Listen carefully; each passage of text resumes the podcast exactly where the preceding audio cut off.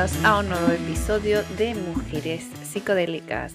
Y en este lado del micrófono está Marina Feules, aquí, la Arenda, trayendo otro episodio guay a este podcast que ya sabéis que trata de eh, psicodélicos y sustancias psicoactivas y intentar em, mejorar la relación que tenemos con esta sustancia, desmitificar, etcétera, etcétera, etcétera.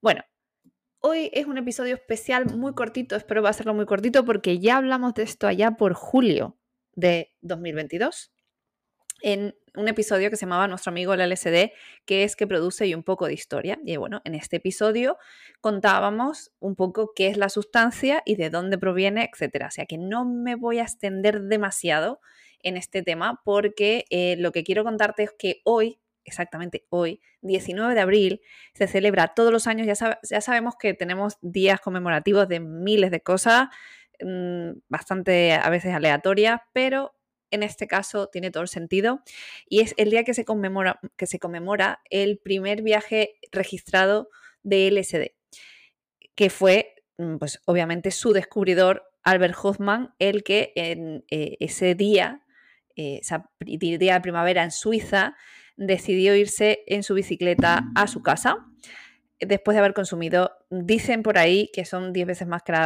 la, dosis recomendada, hay gente que dice que fueron 250 micras, etc. Bueno, da igual la dosis, pero contando con que nunca se, había experimentado con esta sustancia porque no se conocía y su inventor decidió experimentar consigo mismo, se sube el colega en la bicicleta y se va a su casa eh, pero en todo el pic del viaje, en todo, en todo la cúspide del viaje, este señor va en bicicleta hasta su casa. Imagínate el terror que le tuvo que dar a esta persona ir, pues, pedaleando por la campiña hasta su casa y darse cuenta de que él lo cuenta, ¿no? en sus notas, que aquel, aquellos prados se movían y, el, cielo se combaba y había colores y cuando llegó a su casa aterrorizado decía, madre mía, ¿qué me pasa? ¿no?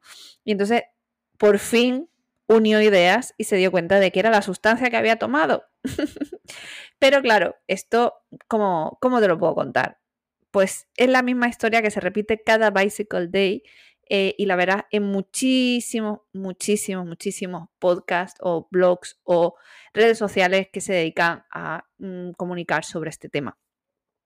Ese día fue conmemorado en, eh, digamos, el blotter. El blotter no es otra cosa que esa hoja eh, que parece como un, un folio A4 que los hay de muchos tamaños, pero eh, donde se recortan esos cartoncitos donde se deposita el LSD y que luego tú lo consumes. Son papeles autosecantes y eh, ahí es donde se depositan pues gotas de, LSD, que al final el LSD no es otra cosa sino un, compuesto que se eh, en el formato líquido. También hay gente que los consume en como una especie de, de gel tabs, es como una especie de, de pastillitas de gel, como unas gominolas que también hay por ahí, micropuntos también oído, etcétera. Bueno, la cosa es que mm, hay, un, hay una imagen que es muy conocida del mundo de la psicodelia, que es un señor en una bicicleta, medio casi volando, que parece que la bicicleta va más rápido que él, hay unas montañas, hay un sol y una luna, hay una fecha, y básicamente fue, yo creo que uno, es uno de los diseños más emblemáticos, sin duda, de la psicodelia.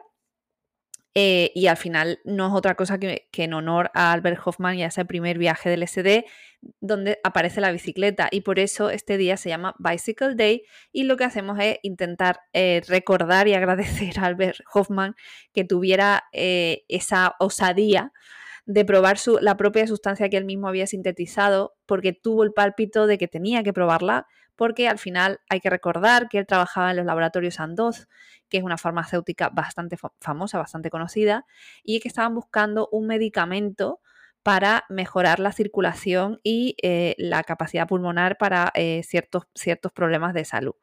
Y habían, habían estado extrayendo mm, y, sintetizando moléculas del ergot, que el ergot no es otra cosa que un eh, hongo natural que sale en el centeno y en otros cereales. Y el ergot, mm, pues no sé por qué fue el objetivo real de sus investigaciones, por qué se fijaron en eso. Y al ir sintetizando moléculas de, ese, hongo, llegaron a la número 25, que es por eso que se llama LSD-25.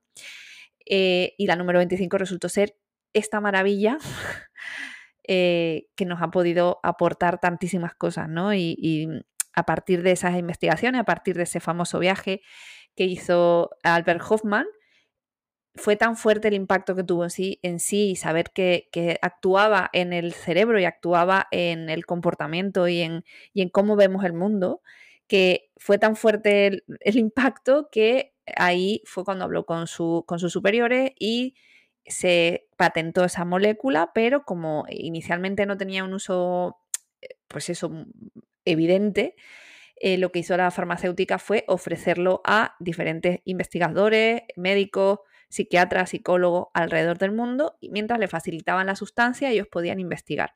De esa forma, pues tenían la puerta abierta a mm, pues eso, al laboratorio que les proveía la sustancia y ellos podían hacerse cargo del estudio. Eso pasa durante los años 50 y 60 del, siglo pasado. En, los 60 y 70 vemos un crecimiento en investigaciones tremenda. Empezamos a ver grandes, grandísimos resultados en tratamientos contra el alcoholismo, contra el tabaquismo, con diferentes traumas. Eh, era alucinante lo que se estaba viendo. Pero claro, empezó la guerra contra las drogas y se incluyó por mm, una agenda completamente política, dado que em, era el, la gasolina que movía el motor de, esa, de ese movimiento contracultural eh, del Flower Power famoso, que realmente era un grito de la sociedad, de, de la gente joven contra la guerra de Vietnam. Entonces, eh, gracias a, a esa agenda política, vemos que se consigue finalmente ilegalizar esa sustancia, se paran todos los, eh, estudios, se paran todas las investigaciones, todo se para, se meten en un cajón, eh, la, DEA, eh, la Agencia Antinarcótico de Estados Unidos y la FDA prohíben por completo cualquier tipo de estudio, se demoniza la sustancia y a partir de ahí, Schedule One de la ONU y, se, y porque Estados Unidos es una potencia mundial y presionó hasta que esa sustancia pasa a ser calificada como Schedule One y eso significa que eh, según esa, esa normativa no tiene ningún uso para la salud humana.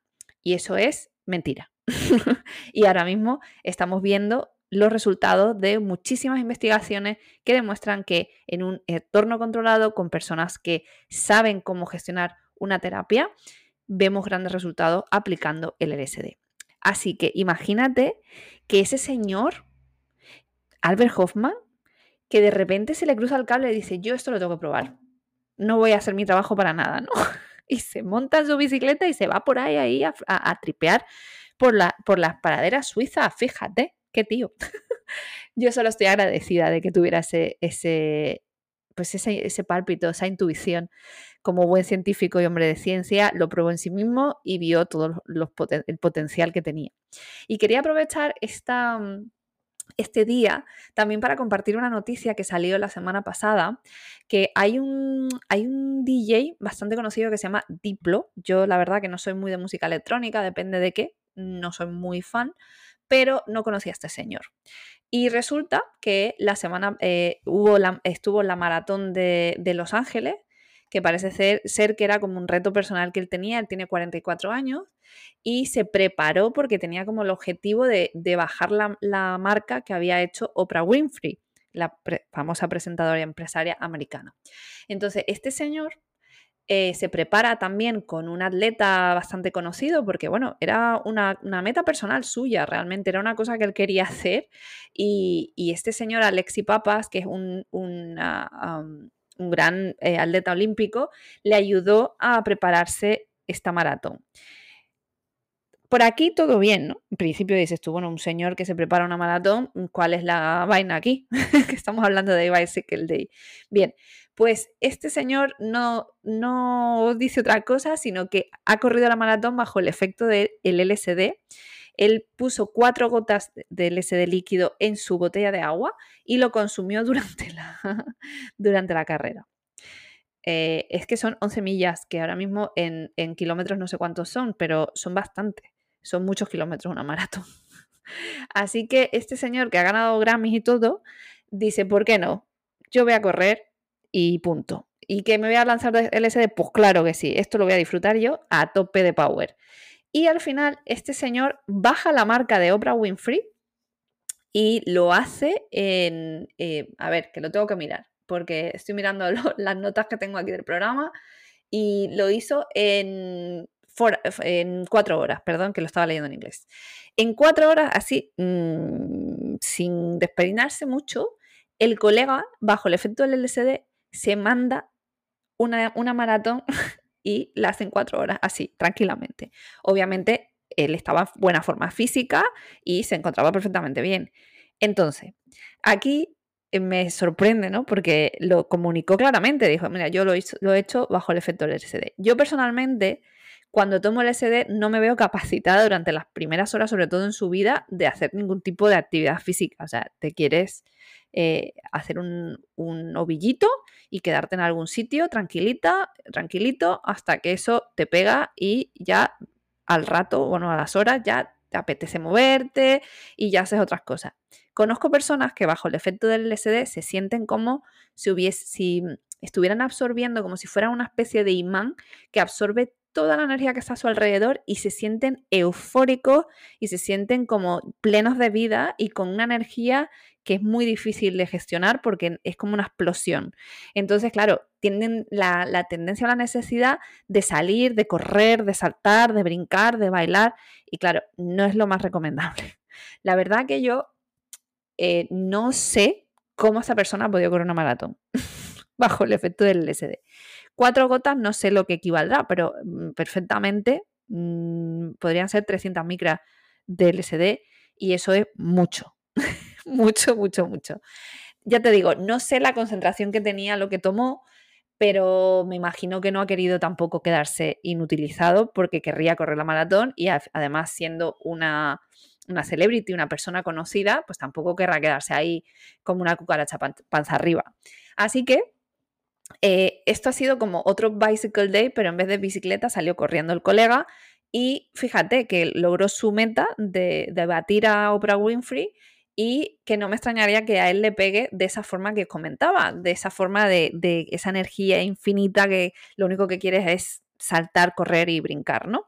Entonces, eh, claro, también creo que haya podido influir eso en su estado mental, porque al final hay que entender que la actividad física muchas veces depende de nuestra cabeza y de cómo estemos y de nuestro aguante y de cómo gestionamos nuestro sufrimiento, porque al final una maratón no es otra cosa que una carrera de larga distancia que tienes que planificar mm, de manera estratégica y es muy interesante que lo hagas Mm, con la cabeza lo más eh, despejada posible y con tus capacidades lo más eh, a tope posible. Y claro, el LSD lo que habrá hecho es coger todo ese estado y potenciarlo a elevado a N. Y este señor pues ha visto los resultados, ¿no?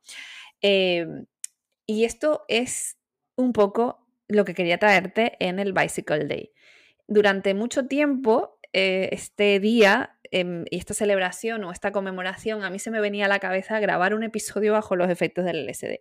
Pero como el LSD dura tantísimas horas, y yo también me veo muy incapacitada muchas veces para eh, hacer cualquier cosa, sino que me quedo ahí, lo dicho, mm, tranquilita y relajada, pues no lo hice, no lo he hecho, no sé si lo haré en algún momento y a lo mejor lo que recibí es una cosa muy rara y entonces como no sé lo que va a pasar, porque al final cuando estás en ese estado estás percibiendo cosas y estás viendo cosas que no todo el mundo ve o no todo el mundo entiende, pues eh, no me he atrevido a hacerlo por mantener un poco de coherencia. Al final, al fin y al cabo, ese es el primer año en que eh, podemos eh, celebrar esta, este día Igual que mañana tendréis otro episodio especial porque abril es un mes maravilloso para las sustancias psicoactivas y psicodélicas porque hay muchas celebraciones. Mañana se celebra el 420, que es eh, la fiesta, digamos, tradicional o más conocida eh, del mundo del cannabis. Y ya sabéis que yo soy mm, defensora del cannabis y por eso mañana tendréis otro episodio especial. O sea que esta semana tenéis dos episodios, este y mañana el del cannabis, que creo que os puede interesar bastante. Y nada más, es que no tengo mucho más que compartir porque esta historia está más que oída. Probablemente tú que estás al otro lado, no sé si lo sabías, lo conocías, me encantará eh, escucharte eh, o leerte en el grupo. que sabes que tenemos una tribu psicodélica, que es una familia que está ahí esperándote, tú todavía no lo sabes que te estamos esperando, pero te estamos esperando. Así que no sé, no tardes más porque te estamos esperando. Y allí, si quieres comentar esta jugada, eh, me encantaría saber si realmente esta historia la conocías. Esto es bastante conocido, la verdad, en el mundo de la psicodelia. Eh, Albert Hoffman es una, una figura de referencia y su historia es muy conocida y la verdad cuando yo lo, escuché o lo leí me pareció mágico, la verdad. Y mm, además que él, honestamente, cuando siguió avanzando la, investigación y demás, lo cierto es que era una persona mm, que defendía la sustancia, pero era muy previsor o muy moderado con, con sus declaraciones realmente. Eh, sabía que necesitaba no solo la sustancia, sino un apoyo, la persona que lo tomara para mm, solventar cualquier problema de salud mental o cualquier otro, otro, otra adicción, etcétera, debía tener un entorno alrededor, personas eh, profesionales, especialistas, que eh, pudieran acompañar a esas personas en el contexto apropiado. Entonces, era una persona muy conservadora, quizá con, pues eso, los resultados que se pudieran conseguir de la terapia con LSD. Sin, embargo, hubo un, un crack, porque al final hay gente que lo odia, gente que lo ama. Y tuvo mucho que ver en que esto al final se saliera del laboratorio y fue Timothy Leary, que, fue, pues eso, que probó el LSD cuando estaba en la universidad. Eh, digamos que mm, eh, potenció ciertos estudios y cuando vio los resultados dijo, pero ¿por qué esto lo mantenemos en el laboratorio? Esto tiene que salir a la calle y él lo sacó a la calle. Y fue como, no se sabe con seguridad todavía, no se sabe porque ya sabemos que la historia es así, eh, pero se, sobreentiende que fue él. Entonces, esto que hizo que llegara la gente y se empezara a sintetizar en laboratorios y demás, y eso fue lo que potenció lo que comentaba antes, el movimiento este Flower Power y, y estos, pues eso, estas imágenes que tenemos de amor, paz, y es que al final es lo que te provoca realmente, ¿sabes? Esta sensación de, de conexión, de, de, empatía y, bueno, y, pues si estás preparado y tienes tu mente eh, alineada, eh, puedes encontrar grandísimas eh, revelaciones y mejora y, bueno, yo qué puedo decir, si es que ya sabéis que estoy aquí porque la primera sustancia, no fue la primera sustancia que tomé, pero la más sanadora fue el LSD y ahora pues estoy en la fase de descubrir la psilocibina y los hongos que estoy viendo que son potentísimos y eso es maravilloso. Y son, el LSD y los hongos son primos hermanos, es verdad que son sustancias distintas, pero provocan cosas similares. La, realidad es que la psilocibina es como más amiga del cuerpo y duran bastante menos tiempo y el LSD dura muchísimas horas y eso es un poco cansado. De cuando en cuando está bien hacerlo, pero eso eh, todos los fines de semana no lo veo. Esto es para morirse ahí. En cambio, mira al señor Diplo, que bien le fue el LSD en el momento apropiado. Pero bueno, que, mm, eso es lo que te quería traer hoy. Quiero que, me, encantaría, no es que quiera, me encantaría que este contenido al final te abra la mente y a lo mejor te haga pensar de formas distintas eh, que despierte tu espíritu crítico, que te haga investigar, que te haga tirar del hilo y a ver qué cosas pasan y de qué cosas te entera. Si tienes miedo a probarlo, pues como pasa con todo, al final mm, lo harás cuando te toque o lo harás cuando consideres que tengas que hacerlo.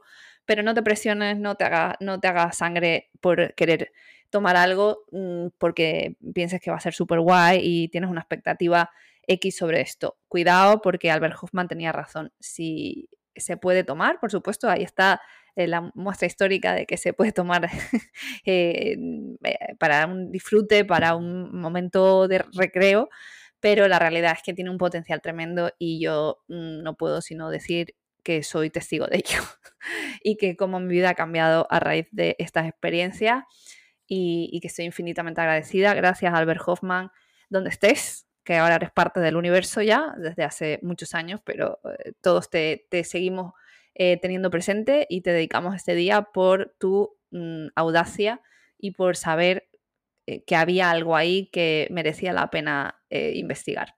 Y nada más, chicos y chicas, recordaros que estamos en redes sociales en ah, Instagram, Mujeres Psicodélicas, y en Twitter como mpsicodélicas, arroba mpsicodélicas, y tenemos un email muy guay que se llama, se llama, bueno, es, no se llama, hola arroba mujerspsicodélicas.com y que tienes que escuchar el disclaimer del final, por favor, muy importante. Podríamos ponerlo al principio, pero así somos, así soy, así nos hemos encontrado aquí. Y lo otro que también es muy importante, ya te lo dije que te estábamos esperando, tienes el enlace en la descripción del episodio y únete, únete a la familia psicodélica, únete a Mujeres Psicodélicas y a toda esta tribu que ya somos más de 80 personas comentando, compartiendo, conectando. Muy, muy bonito, la verdad. Así que celebremos a Hoffman, celebremos el LSD y, ¿por qué no? Un tripeito, claro que sí. Nos escuchamos en el siguiente episodio y muchísimas gracias por escucharnos.